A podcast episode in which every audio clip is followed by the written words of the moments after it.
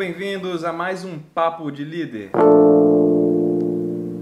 Fala, gente boa! No Papo de Líder de hoje, nós estamos recebendo um amigão, Lívio Renato, que é casado com Miriam, tem dois filhos, o Daniel Henrique e a Ana Lívia, que é missionária no navio Logos. Lívio é formado em psicologia, em teologia e pastor da PIB Viva. Seja bem-vindo, campeão. Valeu, Devinho. Para mim é uma alegria muito grande estar aqui com você, com seus amigos, acompanhando aí esse papo de líder e poder participar. Para mim é um privilégio, uma honra estar aqui com vocês nessa tarde. Muito bom. Cara, que legal receber você aqui. Eu sei do seu envolvimento né, com treinamento de líderes. Nós nos conhecemos em 2009 no Instituto Ragai. Não sei se você vai ah, se lembrar. Ah, já tem esse tempo todo, cara. Que isso? Fala essas coisas não, que eu me sinto velho. A gente se entrega, né? Assim a gente se entrega. Mas eu acompanho aí sua jornada de treinamento, né? De mentoria com outros líderes. Como isso começou, cara? Quando que você se interessou por apoiar e treinar outros líderes? É, na verdade, foi algo que Deus foi conduzindo, né? A minha, a minha caminhada. Eu, eu tive uma formação militar para liderança. Não sei se você sabe, mas eu, quando na adolescência, naquela expectativa de uma carreira, eu tinha uma paixão muito grande pelo militarismo. Meu pai militar, eu fiz prova para o exército. E aí eu fui para a escola de cadetes. Fiz três anos na escola de cadetes, depois um ano de academia militar então ali eu recebi muita carga dessa ideia de liderança, da importância do líder, de, do líder que é, a palavra convence, mas o exemplo arrasta, né? Essa coisa de você estar tá influenciando o outro e tudo. Daí eu saí, entendi que eu tinha que deixar o militarismo, o amadurecimento, fui para o seminário, me preparei no seminário e aí as coisas começaram a acontecer sem muita programação, na verdade. Eu com dois, com no meu no meu último ano de seminário no, na verdade, no meu terceiro ano de seminário, eu já fui convidado para pastorear uma igreja. Comecei a trabalhar a, pastoreando uma igreja, a liderança de uma igreja. E no último ano de seminário, um professor precisou fazer uma viagem durante quatro meses aos Estados Unidos e pediu para eu cobrir ele na ausência dele, porque ele dava aula para o primeiro ano na área de religiões. Então eu dei aula para ele durante quatro meses e, e, foi uma experiência bem bacana e começou a me introduzir nesse aspecto aí de ensino, né, de, de, de, formação e tudo. Caminhando depois no ministério, começando ali o pastoreio, eu começando a delinear a minha visão, entendendo, estudando muito sobre liderança para me aperfeiçoar por causa da igreja, na época muito influenciado pelo Bill Hybels, alguns livros dele, é, também pelo grupo, pelo Jorge Barna, né, sobre o poder da visão e tudo. Eu comecei a colocar diante de Deus qual seria a visão para minha vida e fui me direcionando para essa questão de, de, de, formação de líderes, de investimento nos líderes para o cumprimento da missão da igreja. Isso foi crescendo muito no meu coração. Dois anos depois de formado, o Seminário Betel precisou de um professor. E aí me convidou, como eu tinha dado aula no último ano do seminário, o seminário me convidou para ser professor e com isso já se vão 23 anos que eu sou professor no seminário, na área de missões, e agora também dou aula de psicologia lá. Né? E isso foi meu início nessa área de formação de, de, de pessoas, de líderes. Passados alguns anos, em 2004, eu recebi o convite para fazer o treinamento do Instituto Hagai em Singapura. E era um curso que eu já conhecia, né, de, de ouvir falar, eu conhecia de muito de muitos anos antes, eu desejava fazer. E aí eu fui para Singapura, passei um mês em Singapura fazendo o treinamento de líderes do Hagai, e lá foi uma paixão que, assim, amor à primeira vista, né, a visão do instituto, eu fiquei muito motivado. E naquele ano mesmo, o diretor do Hagai Brasil, o pastor Ebeneze, me convidou para fazer o treinamento para professor do Hagai, né? para docente do Hagai. Mas eu não pude fazer, fui fazer no ano seguinte, em 2005 para 2006, eu fiz o curso de professor, que é o workshop de docente, e aí ele me convidou para dar aula. E aí eu comecei a dar aula no Hagai em 2006. Já estamos aí, já estou aí completando 14 anos também como professor do Hagai, já dei aula para dezenas de líderes. E acabei ficando nessa linha, me, me aprofundando nessa área. Né? Então, uhum. foi algo que inicialmente foi Deus mesmo conduzindo, e depois, naturalmente, com o exercício, eu fui buscando me, me aperfeiçoar, conhecer mais, ler mais. Sim, né? E sou apaixonado por essa área hoje. Certo. Então, na verdade, assim, você entendeu durante sua jornada de vida a importância de um líder estar e ser capacitado, né, e continuamente, e você começou Sim. a se dedicar nisso, né, a aprender, a se envolver, a se preparar para esse chamado ministerial, ah, e acabou se deparando com o universo de, de também transmitir e equipar outros, né, para essa obra tão preciosa. Você realmente acha que seja crucial um líder continuar se capacitando? Eu acho que é uma questão de, de vida ou morte para a liderança. né? Eu acho que é uma questão de vida ou morte para a liderança. Eu fico assustado, às vezes, quando eu vejo alguns líderes, seja pastor, seja líder mesmo no seu trabalho, que se mantém com uma formação básica inicial, né? Por exemplo, às vezes eu encontro pastores que fizeram o seminário, quatro anos de seminário e pronto. Não tem nenhum outro curso, não, não estudaram mais nada. Isso me assusta. Quando eu vejo um profissional, por exemplo, por mais simples que seja, se é que existe profissão simples, cada profissão tem a sua importância, o seu valor, mas sim, sim. aparentemente, por mais simples que seja, se o cara não se atualizar no mundo que a gente vive, com as com as mudanças, com a aceleração da tecnologia, com os recursos novos que surgem, ele vai ficar extremamente ultrapassado, né? Uhum. Extremamente ultrapassado. É, eu acho que é fundamental que um líder, independentemente do, do nível de liderança dele, ele estude, se aperfeiçoe, invista em treinamento cada vez mais. Certo. Acredito que é, entra aí naquela historinha da lei da entropia, né? Tudo tende ao caos, a, a, a, o que está limpo fica sujo, o que está novo fica velho. Não dá para a gente conseguir manter o mesmo nível sempre, a não ser que nos tornemos como um alpinista, né? continuar escalando, aprendendo, porque realmente as coisas mudam com uma, uma rapidez muito grande, né, Liv? E a gente precisa acompanhar esse ritmo aí. Com certeza. Você, você vê. É pegar um exemplo que está acontecendo comigo essa semana. Meu carro. Meu carro acendeu uma luz no painel. Eu tenho um mecânico muito querido que já cuida do meu carro há muito tempo. E ele está levando uma surra. Verdadeiramente isso. Ele está levando uma surra para descobrir tecnologicamente como resolver o problema. Mas isso, uhum. eu falei para ele, cara, cai em campo aí, vai pesquisar, liga para os amigos, vai para a internet por quê? Porque não é mais o carro carburado, né? E meu carro não é um carrão, hein? meu carro é um Gran Siena, é um carro mediano, mas tem um negócio lá que acendeu que e aí, como é que descobre? Então, você vê, o cara é um mecânico, mas se ele não estudar, se ele não ler, se ele não se atualizar, cada modelo que sai, alguém já disse, né? Ninguém fica parado.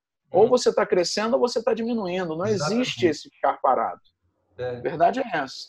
É, é verdade. Agora, em relação à, à mentoria, né, esse aconselhamento, que eu sei que você também faz aí, é, você acredita que faz parte do desenvolvimento do líder ter um outro líder, né, seja um pastor, seja um professor, alguém de confiança, que ele possa é, se confessar, pedir conselhos, enfim, pedir ajuda, se abrir? Eu acho que é importante, sim. Eu acho que, na verdade, eu aprendi com. Tive o privilégio de aprender com o Dr. Rousseau Shedd uma vez, conversando com ele, né? E Deus me deu alguns privilégios. Um dos privilégios que eu tive foi de hospedar o Dr. Rousseau Shedd na minha casa algumas vezes, né? Que benção, hein? É, foi, foram experiências assim muito bacanas. E numa das conversas com ele, ele falou algo que depois eu li em alguns livros e tudo, e mas ele falou com muita ênfase. Ele falou que a gente precisa estar perto de pessoas que são melhores do que nós, mais maduras, mais muito experientes, bom. muito bom, é, que são melhores do que nós. E aí ele usou, só que ele falou algo que me chamou muita atenção: é o seguinte, que ele falou que tem é, pelo menos duas formas de nós fazermos isso, né? Ou três formas de nós fazermos isso. Uma é indo ouvir essas pessoas em eventos, em programas, em palestras, em cursos, treinamentos. Outra é lendo sobre essas pessoas, né? lendo sobre essas pessoas e realmente a leitura é um privilégio que a gente tem, porque hoje a gente tem um acesso imenso a recursos, né? E hoje eu acrescentaria a leitura, o vídeo, como esse aqui que a gente está fazendo. Quanto Sim. material a gente tem hoje na internet? O próprio doutor Russell Shedd, se eu quiser ouvi-lo hoje, eu entro aqui no YouTube, é, Russell Shedd, vai aparecer uma gama de vídeos dele falando. Uhum. Né? E a mentoria pessoal, que eu acho que é muito importante. Nem sempre é fácil da gente conseguir uma mentoria pessoal. Eu não, eu, eu confesso para você que eu não tenho na minha prática é, aquela pessoa de eu ter um mentor constante, uhum. né? Assim, eu não tenho na minha prática de vida o hábito de estar tipo semanalmente ou quinzenalmente com um mentor, mas eu tenho, pelo menos hoje eu tenho pelo menos três pastores amigos que são referências para mim. E toda vez que eu estou com uma dificuldade maior, com uma crise maior, eu tento conversar, se não com os três, mas com um dos três. Uhum. Né? E isso são referências, isso é bom, porque eles já conhecem bastante da minha história. Então, eles são pessoas que vão me dar ideias, vão me dar conselhos, mas não só aquele conselho de uma opinião momentânea, eles já me acompanham sim. de alguma forma. Eu acho que isso é muito bacana e muito válido, sim. Pois é, isso é interessante porque tem a ver até com discipulado, né? Não precisa ser exatamente uma regra, um encontro semanal, como se fosse uma sessão, por exemplo, né, lá no, no, no gabinete, ou uma sessão aí na, na, no escritório, um atendimento, algo assim formal. Mas só o fato do coração estar disposto a fazer um contato com alguém que de repente já tem uma jornada a mais naquela área, seja na área espiritual, familiar, de igreja. Eu tenho essa prática também. Eu não tenho ninguém assim formalmente, conforme você disse, né? Toda semana eu me encontro com alguém, eu ligo para alguém. Mas nós plantamos a nossa igreja tem cinco anos atrás. Fizemos agora, dia 19 de, de, de abril, né, domingo, cinco aninhos a IBNC. Você imagina só, se, se eu vou ser orgulhoso ao ponto de não ligar para um pastor amigo que já pastorei a mesma igreja 27 anos. Como é que um cara consegue fazer isso, meu irmão? É muito orgulho, né, cara? É muito ah. orgulho, né? É, eu acho, o, David, que essa coisa do discipulado, da mentoria, do aprendizado, tudo se resume a um, ao coração do líder, coração de aprendiz, uhum. né? Coração de aprendiz. Se você mantém um coração de aprendiz, não importa quanto tempo de liderança você tem, não importa o tamanho do desafio que você tem pela frente, mas você está sempre disposto a aprender. E quando a gente conhece uma liderança 360 graus e a gente valoriza isso, a gente percebe a importância de ter pessoas melhores do que nós, mais experientes.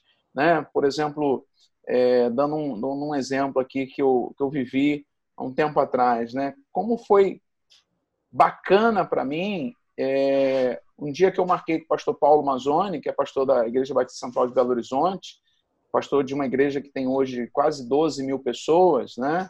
E uma experiência tremenda lá em BH. E nós marcamos para passar uma tarde juntos. Ele me recebeu lá em, na igreja dele, lá no escritório, nós almoçamos juntos. Depois passamos uma tarde, da hora do almoço, uma hora da tarde mais ou menos, até seis horas, ficamos só conversando. Uhum. Né? Nada muito específico, mas conversando sobre ministério, sobre igreja, uhum. sobre uh, desenvolvimento da igreja. Então, é uma oportunidade tremenda que eu procurei, né? Eu, eu digo o seguinte: a gente liga o aspirador e tenta Sim. sugar tudo ali de, de experiência que é bacana. Mas muitas vezes também a gente vai aprender com o nosso liderado, que nos dá um conselho, que nos dá um alerta, né? É um dia desse na minha igreja, uma irmã me procurou, a gente estava com um idoso já adoentado alguns dias, e uma irmã me procurou e falou assim: Pastor, eu queria falar uma coisa com o senhor, não queria que o senhor ficasse chateado, com todo o dedo, né, com todo carinho. Falou, pastor, o senhor precisa visitar Fulano, porque ele não está bem, e ele já perguntou para o senhor algumas vezes, as pessoas que vão lá perguntam. Eu falei, mas eu tive lá, tem 15 dias, né? eu tinha estado e tudo. Ele falou, não, mas, pastor, vai lá, vai lá que vai ser bom. E realmente foi muito bom, cara. Eu, eu, eu saí daquela conversa mesmo assim, caramba, as pessoas têm que falar, né? Você tem aquela primeira reação, né? a gente tenta dar conta, mas eu pensei, não, não custa nada, né? Eu liguei para casa desse idoso, marquei para tomar um café. Uhum. E, cara, foi tão bacana, foi tão bacana. Isso foi no meio da semana. Quando, aí marcamos da outra semana a gente almoçar junto com toda a família dele. Mas quando foi no final de semana anterior, ele faleceu. Uhum. Então, assim, uma líder, uma líder da igreja, que é minha liderada, Sim. mais experiente, madura, vendo o cenário, chegou e me deu um conselho, me deu uma, um, um, um direcionamento. E a gente tem hora que a gente tem que parar e falar assim, poxa, é, acho que vale a pena ouvir, né? Eu acho que isso tem a ver com o coração de aprendiz, o, o, o Devin. É, a gente a gente está aberto a isso, né? Compartilhar, Sim. aprender, ouvir, trocar. Beleza. Isso é muito importante. Só resume para a gente a ideia do Conselho 360, é, da liderança 360, para quem está ouvindo e assistindo a gente entender qual é. É. A liderança 360 é o que a gente costuma dizer o seguinte: ninguém lidera só de cima para baixo, né? É, às vezes você está numa firma, está numa empresa ou numa igreja, você é um liderado e você tem um líder e você só reclama do seu líder e tudo, mas você tem como liderá-lo, porque você consegue influenciar de baixo para cima. Você consegue influenciar os seus pares e você tem uma influência natural quem está subordinado a você. Então, quando a gente fala de liderança 360 graus, é um exercício que nós temos que procurar fazer para a gente entender que a gente lidera quem está.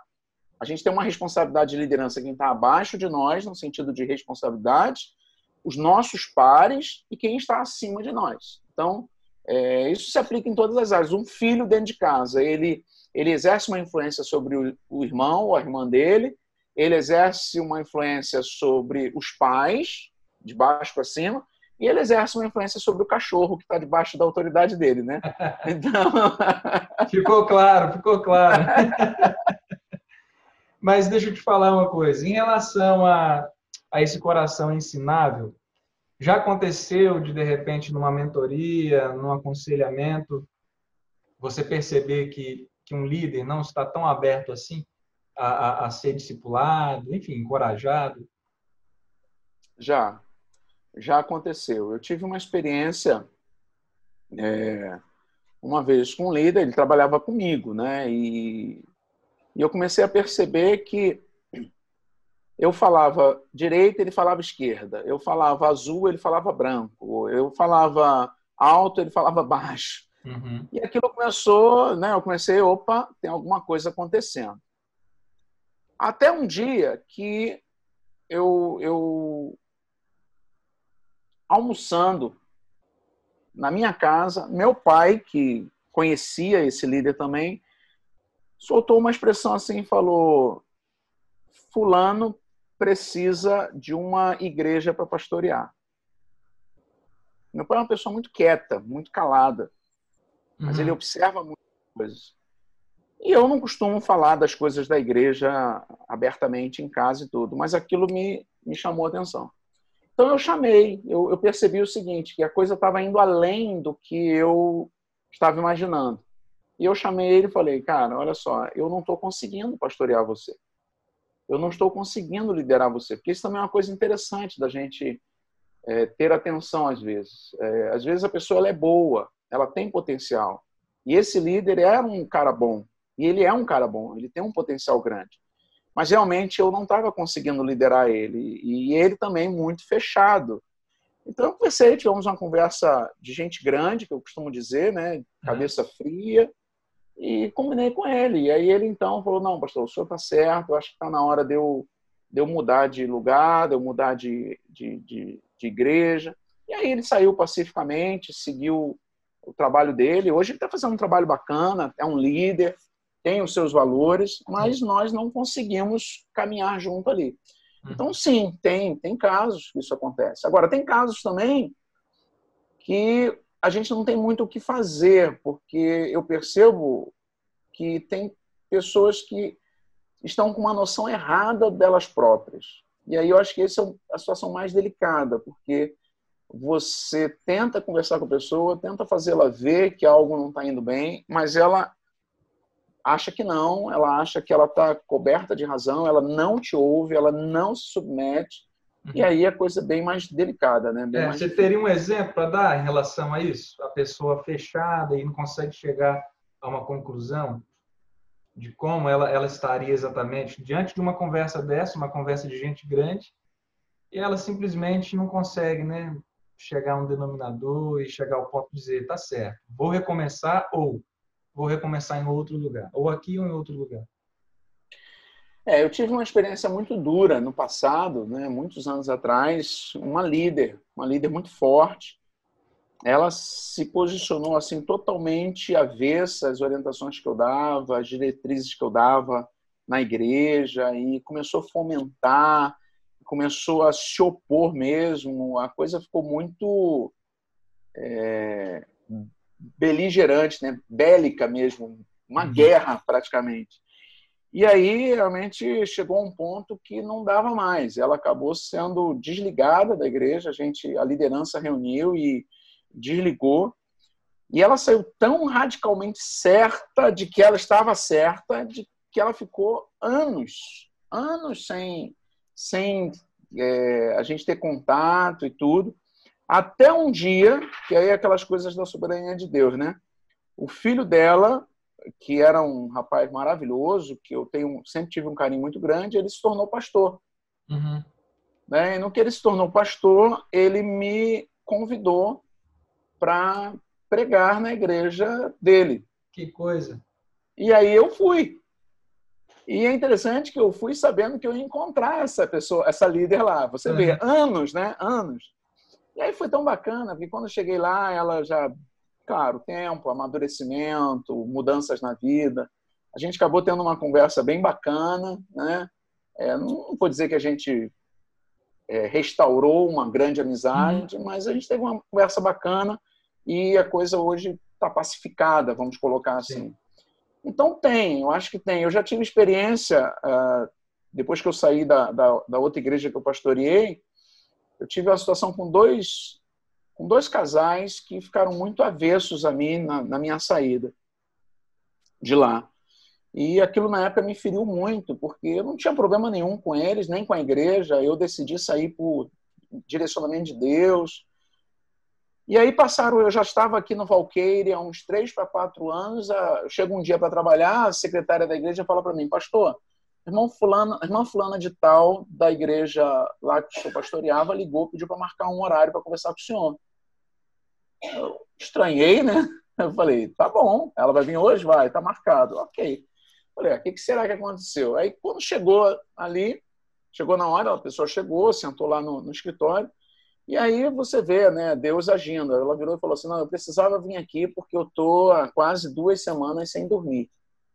Isso já tinha uns três ou quatro anos que eu tinha saído de lá. Uhum. E, e, a gente nunca mais tinha se falado. Ela falou: Não, Deus tem me incomodado muito, porque eu errei muito com o senhor, eu não, não respeitei o senhor, não honrei. E Deus tem me incomodado muito. Eu estou há duas semanas sem dormir e eu precisava vir aqui pedir perdão para o senhor. Uhum. E aí nós conversamos, oramos juntos, esclarecemos alguns pontos. E hoje estamos super bem, somos super amigos, né? É, de vez em quando a gente se fala, já estivemos na casa dessa família, uhum. já tivemos essa, essa conversa. É, então, sim, tem, tem experiências que são difíceis, são dolorosas. Eu acho que o líder tem que ter calma também. Você não vai resolver tudo, a gente não vai resolver tudo, a gente não vai acertar sempre. Eu acho que isso é outra coisa importante. Ah, eu acho que eu vejo às vezes um erro em pastores mais experientes é que acham que tem sempre que ser ouvidos, né? Uhum. Também é um outro lado da, da moeda, vamos colocar assim. Ah, porque eu tenho vinte e tantos anos de pastorado, o Deivinho tem cinco anos, ele tem que me ouvir. Não, o Deivinho deve estar com uma visão diferente, mais criativa, mais jovial, um olhar diferente de quem está começando agora.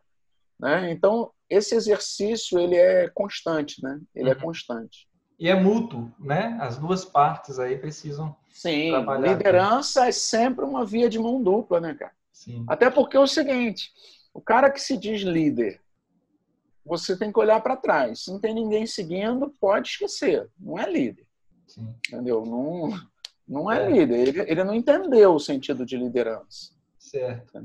Lívia, então, assim, baseado nessa experiência, até essas que você acabou de contar aí, é, quem está ouvindo a gente assistindo vai querer algumas dicas suas de como liderar de maneira eficaz, né? Como realmente tornar a caminhada da liderança é, menos árdua, se é que é possível. Mas deixa umas dicas aí para o pessoal. É, eu, a primeira dica que eu diria é Deus no centro, Davi. Ainda mais nós como líderes cristãos. Mas eu não, mas por favor, me entenda, eu não estou falando só de igreja, tá? Eu estou falando de líder geral, no, na sua empresa, na escola. Deus no centro. Nós temos esse recurso, se é que eu posso usar essa expressão, que o mundo não tem, gente. Nós temos Deus na nossa vida, como líderes cristãos. Né? E Deus já conhece o amanhã.